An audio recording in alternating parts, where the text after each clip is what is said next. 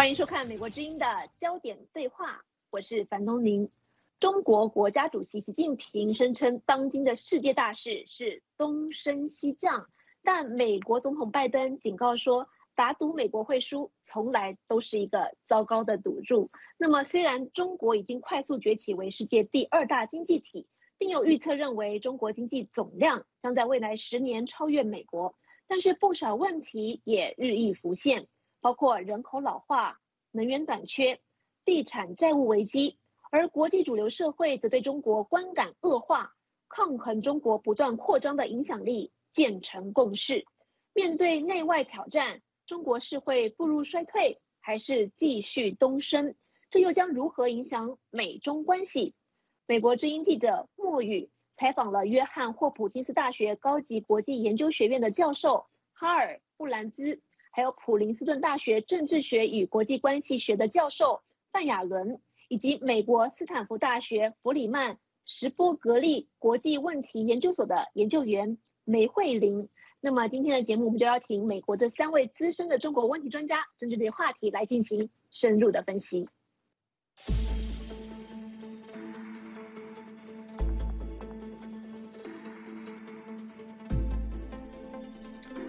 So we argue not that China is a declining power, but that it is a peaking power. in the sense that uh, its days of fastest and easiest growth are likely behind it, and in the sense that it's facing more international friction and international resistance than it has in the past.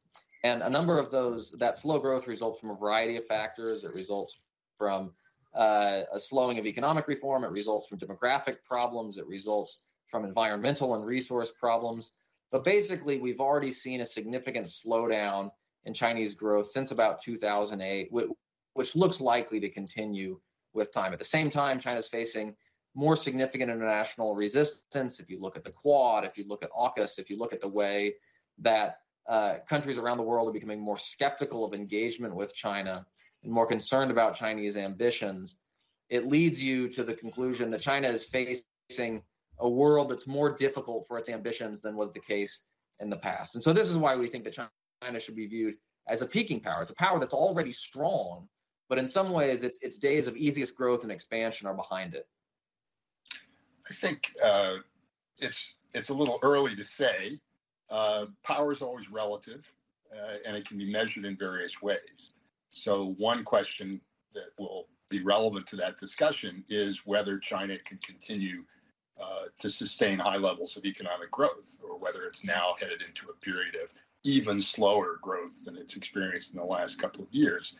Uh, and there are a number of reasons to think that that might be the case. China has some long-standing uh, problems that it hasn't yet fully addressed with its uh, environmental conditions, uh, population, aging population, and also it has yet really to formulate and to begin to implement a new growth policy that doesn't rely as heavily as heavily on investment in infrastructure, uh, residential construction, doesn't rely as heavily on exports.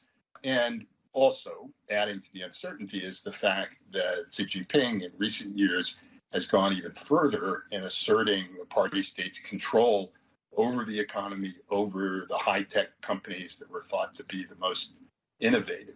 So there are a lot of obstacles and problems uh, that China faces in sustaining its growth. And if it doesn't succeed in doing that, uh, the curve, the slope of the curve, uh, the increase in its power is going to diminish.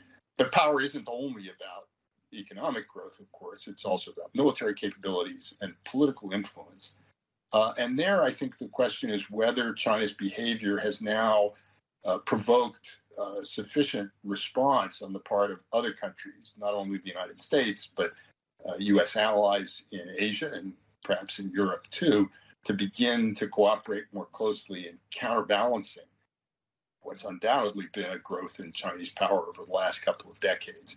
Uh, and there, it's it's too early to say. So, you know, I think it's largely irrelevant. Um, you know, whether it's in decline, all of this is is relative. You know, even if the Chinese economy slows down and it's stagnant, China's still going to be the number two economy in the world. We're also assuming, at least in economic terms, that something happens to China that has no effect on the rest of the world, which is not how economic interdependence is working these, these days. So even if China doesn't continue to rise the same level, the same pace economically that it has in the past, it's still going to have the resources necessary to be a global power, to have influence on the global stage, um, and to create a lot of headaches for the United States. And so I would say at this point, we could consider China a great power. Now, whether they'll surpass the United States, whether the United States, um, you know, or whether you know China will decline itself, all of that is still up for debate. But I think we can all agree that at least to date, China has reached that great power status.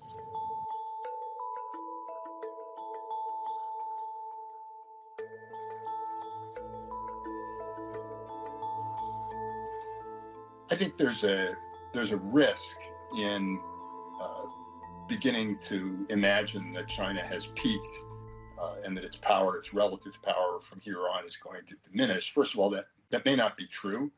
Uh, secondly, even if it is true, it could actually contribute to more aggressive behavior on the part of the CCP regime. And finally, I'm a little concerned that people who talk this way uh, may then, in the next sentence, say, we don't really need to worry about this so much. Perhaps we don't need to do as much to try to counter China's growth. We can relax uh, and let uh, events take care of themselves. I think that would be a mistake. China is a very big country. It has it's been growing very rapidly. It has a lot of momentum. Uh, it isn't going to become weak overnight. It's going to continue to get stronger, albeit perhaps at a slower pace uh, than it has in recent years. And if that's right, even if that's right, I think we could be in for a decade or more uh, period in which uh, competition, rivalry is going to be intensifying, uh, and China will, in certain respects, be continuing to get stronger, even if it's beginning to reach a point at which its relative power is going to start declining. Historically, revisionist powers, so countries that want to reorder the international system, have become most aggressive when they start to worry that their window of opportunity is is closing. They've basically peaked and are on the verge of declining. And once that happens, they become more willing to run risks and behave aggressively to try to lock in gains while they still can. And this was the case with Germany before World War One. It was the case with Imperial Japan prior to World War Two. And so we, we worry that you could see a similar scenario with China today, whereas the future looks to start more menacing and more threatening from a Chinese perspective. Uh, Xi Jinping and the people around him will be more inclined to run significant risks to achieve gains while they still can. Well, it means that the United States has really a twofold challenge. It has to gear up for what could be a very long competition with China, lasting years or, or even decades, but it also needs to prepare for a particularly intense phase of the competition in the coming decade. And so one of the arguments we make is that the danger of Chinese aggression vis-a-vis Taiwan may be highest in the late 2020s for some of the reasons that we've talked about. And so the United States needs to make really intensified and strenuous efforts to shore up deterrence in the Taiwan Strait by boosting its own military capabilities, by pushing the Taiwanese very hard to invest heavily in their own asymmetric capabilities, and by trying to rally more multilateral resistance to whatever sort of aggression China might try. That I don't think there's this view that China is going to lash out if it has any economic problems at home. At least in my readings of Chinese strategy and doctrine, I don't see uh, any sort of indications of this or, or, any history. I think more likely we will be dealing with a confident China, uh, and that's going to be the problem for the foreseeable future. And, and I'm not suggesting that China would never shift in that direction. I have just seen no indication uh, even in the past that that that is uh, a trend in Chinese behavior. Usually, if things are going poorly domestically, China actually focuses on those domestic political issues and is less ambitious abroad. Um, and so I think that is a more likely pathway if indeed things become more problematic at home.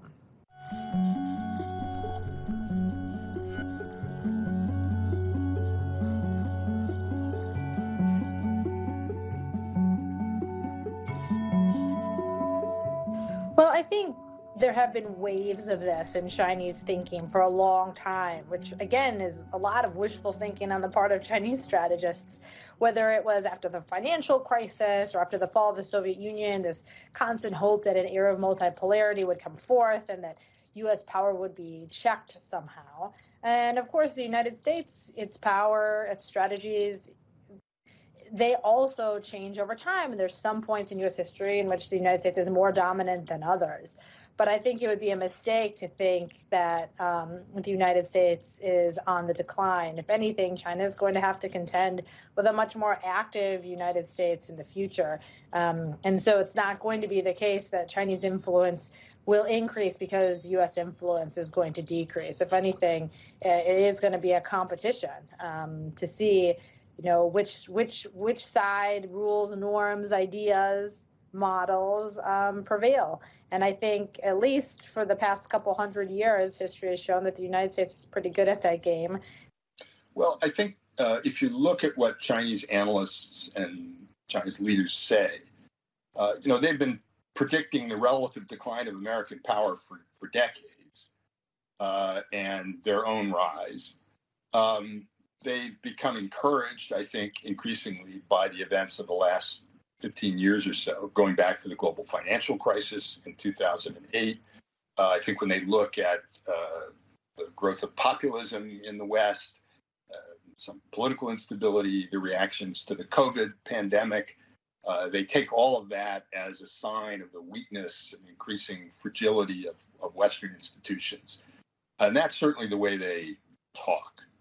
At the same time, I think uh, that they, I hope that they still have a kind of healthy respect for the resilience of democratic institutions and American political institutions because they've seen this before. They know that there have been periods when people thought the United States was in decline and it managed somehow to bounce back.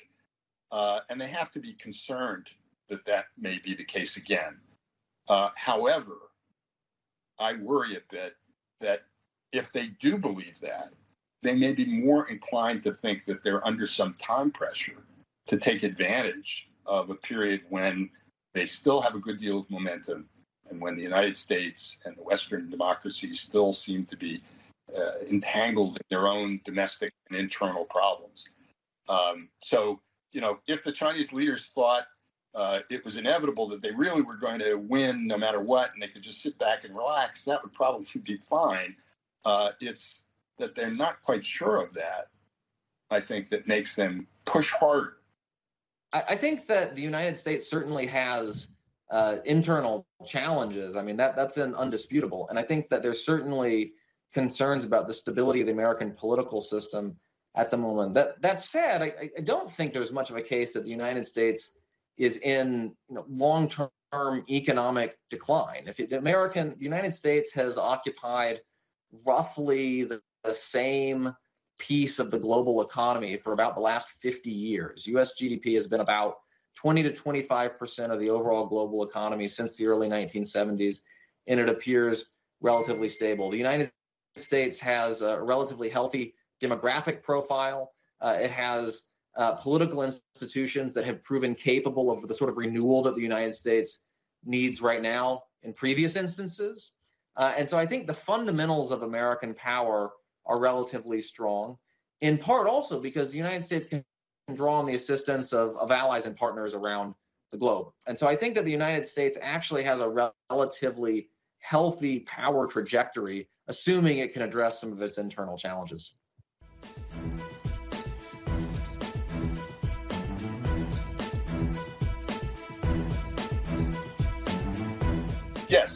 I, don't think the policies that are currently being pursued are, are too hostile uh, or that they're any in any way irresponsible. Uh, I think in certain respects they're not yet tough enough. I think if I have a concern over the next few years, it's not that the United States is going to be unduly hostile, but that the U.S. and the current administration, for a variety of reasons, will have difficulty in sustaining what I would consider to be the appropriate uh, tough policies in dealing with China. There'll be a lot of pressure, uh, for example, uh, to not to increase defense spending. Uh, the so-called progressive wing of the Democratic Party doesn't want to spend more money on defense. Uh, there'll be a lot of pressure from people who think that uh, if we have tensions with China over a variety of issues, we're not going to be able to achieve cooperation on, on climate change, for example. So people who want think climate change is the top priority are pressing the administration to cool off and back away, perhaps, from some of the things that it started to do. Uh, there'd be a lot of pressure there already is from business interests in the United States who are unhappy with some of the policies that the Trump administration introduced, particularly tariffs. Uh, and some of that is legitimate. I think some of those tariffs probably could be eliminated without threatening uh, the future security or prosperity of the United States. But overall, I think, as I mentioned earlier, the notion that we need to restructure our overall relationship with China rather than trying to go back to business as usual is the right one. But there's going to be a lot of pressure uh, not to do that. So I'm more worried about underreaction than I am about overreaction.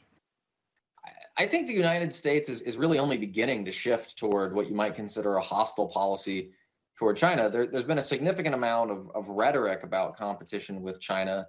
Uh, there have been some important policy moves. So the Department of Defense is now focusing primarily on Western Pacific defense issues uh, as a top priority. I think that's helpful. I think the United States has made some constructive moves with respect to tech competition, but we're still really in, in the early phases, and the United States is still trying to figure out how it wants to deal with issues like economic entanglement, uh, how hard of a line it wants to take in the tech rivalry, uh, how it, what allies and, and what capabilities it might try to bring to bear to strengthen deterrence in the Western Pacific and, and other theaters.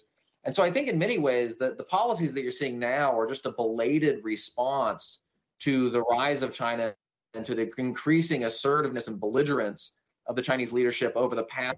You know, China has no idea what a hostile United States looks like. I mean, this is one of the areas of resentment, I think, among a lot of uh, U.S. strategist is that the United States has been relatively welcoming to China, has facilitated the rise of China. And even now that we have some competitive strategies in which maybe we're pushing back at international institutions, I mean, this is nothing compared to the level of hostility that the United States could engage in. China relies on the United States and its allies. 60% or over of its trade is with U.S. partners and allies. The United States is not cutting that off you know, maybe there's some restrictions on export controls for dual use technologies. But in terms of the level of hostility, there's a lot of room of things that the United States could be doing that it hasn't started to do yet.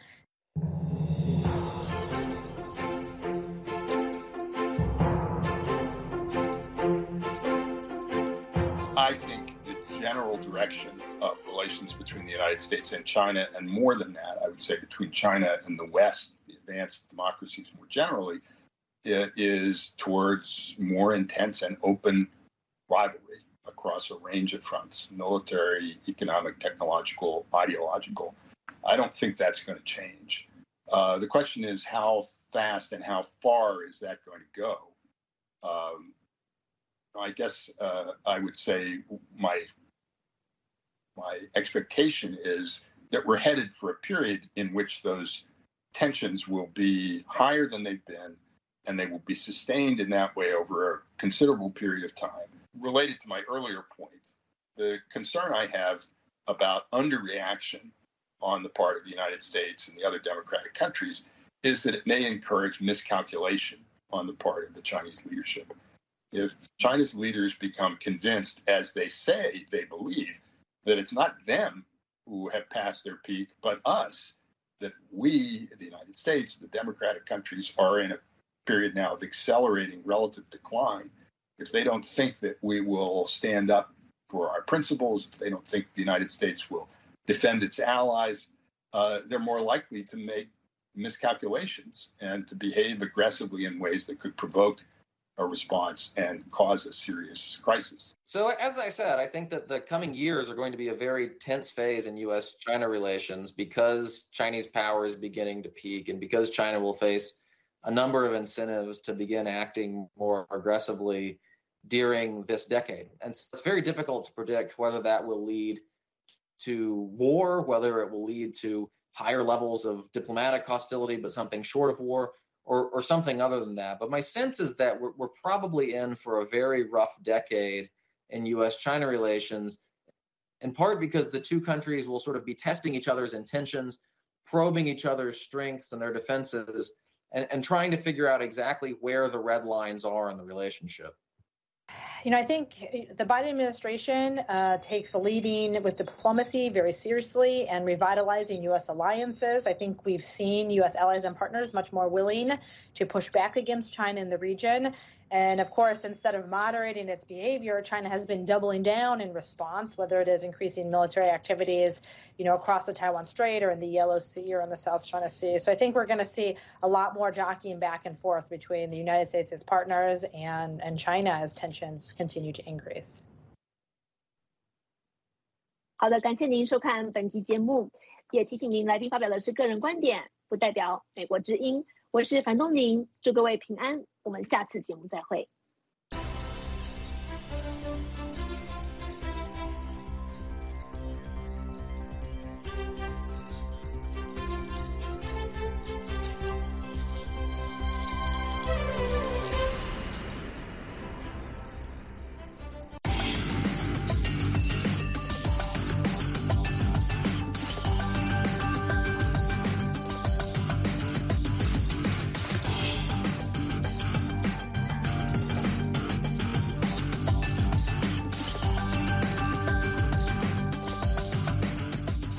欢迎收看美国之音的焦点对话，我是樊东林。中国国家主席习近平声称，当今的世界大势是东升西降，但美国总统拜登警告说，打赌美国会输，从来都是一个糟糕的赌注。那么，虽然中国已经快速崛起为世界第二大经济体，并有预测认为中国经济总量将在未来十年超越美国，但是不少问题也日益浮现。包括人口老化、能源短缺、地产债务危机，而国际主流社会则对中国观感恶化，抗衡中国不断扩张的影响力，渐成共识。面对内外挑战，中国是会步入衰退，还是继续东升？这又将如何影响美中关系？美国之音记者莫宇采访了约翰霍普金斯大学高级国际研究学院的教授哈尔布兰兹。还有普林斯顿大学政治学与国际关系学的教授范亚伦，以及美国斯坦福大学弗里曼什波格利国际问题研究所的研究员梅慧玲。那么今天的节目，我们就邀请美国这三位资深的中国问题专家，针对这些话题来进行深入的分析。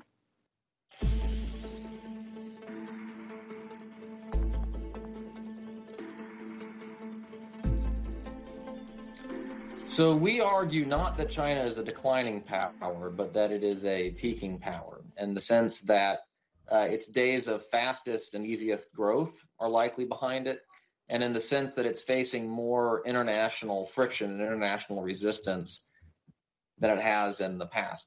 And a number of those, that slow growth results from a variety of factors. It results from uh, a slowing of economic reform. It results from demographic problems. It results from environmental and resource problems.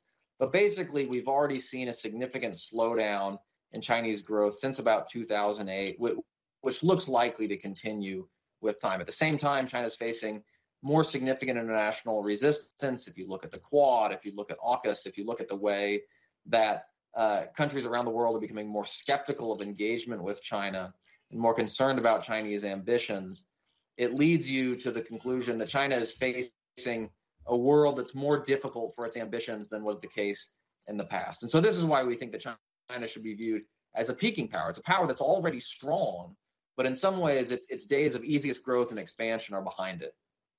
So, you know, I think it's largely irrelevant. Um, you know, whether it's in decline, all of this is is relative. You know, even if the Chinese economy slows down and it's stagnant, China's still going to be the number two economy in the world we're also assuming, at least in economic terms, that something happens to China that has no effect on the rest of the world, which is not how economic interdependence is working these, these days. So even if China doesn't continue to rise the same level, the same pace economically that it has in the past, it's still going to have the resources necessary to be a global power, to have influence on the global stage, um, and to create a lot of headaches for the United States. And so I would say at this point, we could consider China a great power. Now, whether they'll surpass the United States, whether the United States, um, you know, or whether you know China will decline itself, all of that is still up for debate. But I think we can all agree that at least to date, China has reached that great power status.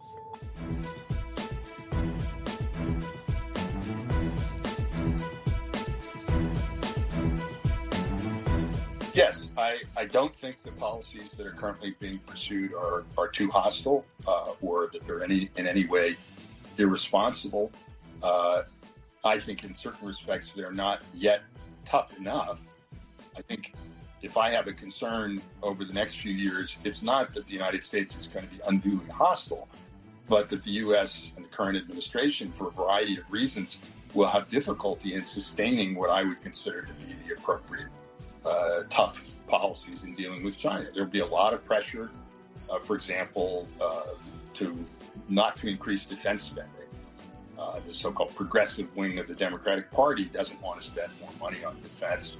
Uh, there'll be a lot of pressure from people who think that uh, if we have tensions with China over a variety of issues, we're not going to be able to achieve cooperation on, on climate change, for example. So people who want and think climate change is the top priority are pressing the administration to cool off and back away, perhaps, from some of the things that it started to do.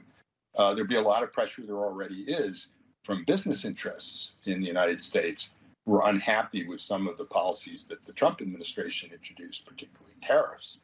Uh, and some of that is legitimate. I think some of those tariffs probably could be eliminated without threatening uh, the future security or prosperity of the United States. But overall, as I mentioned earlier, the notion that we need to restructure our overall relationship with China rather than trying to go back to business as usual is the right one. But there's going to be a lot of pressure uh, not to do that. So I'm more worried about underreaction than I am about overreaction.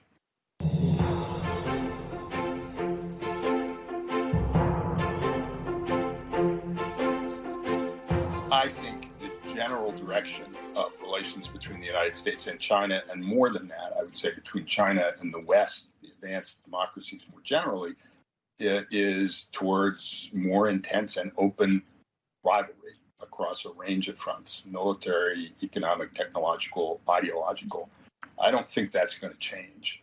Uh, the question is how fast and how far is that going to go? Um, I guess uh, I would say my my expectation is that we're headed for a period in which those tensions will be higher than they've been, and they will be sustained in that way over a considerable period of time. So, as I said, I think that the coming years are going to be a very tense phase in U.S. China relations because Chinese power is beginning to peak and because China will face a number of incentives to begin acting more aggressively during this decade. And so it's very difficult to predict whether that will lead to war, whether it will lead to higher levels of diplomatic hostility, but something short of war, or, or something other than that. But my sense is that we're, we're probably in for a very rough decade in US China relations, in part because the two countries will sort of be testing each other's intentions, probing each other's strengths and their defenses, and, and trying to figure out exactly where the red lines are in the relationship. You know, I think the Biden administration uh, takes leading with diplomacy very seriously and revitalizing U.S. alliances. I think we've seen U.S. allies and partners much more willing to push back against China in the region.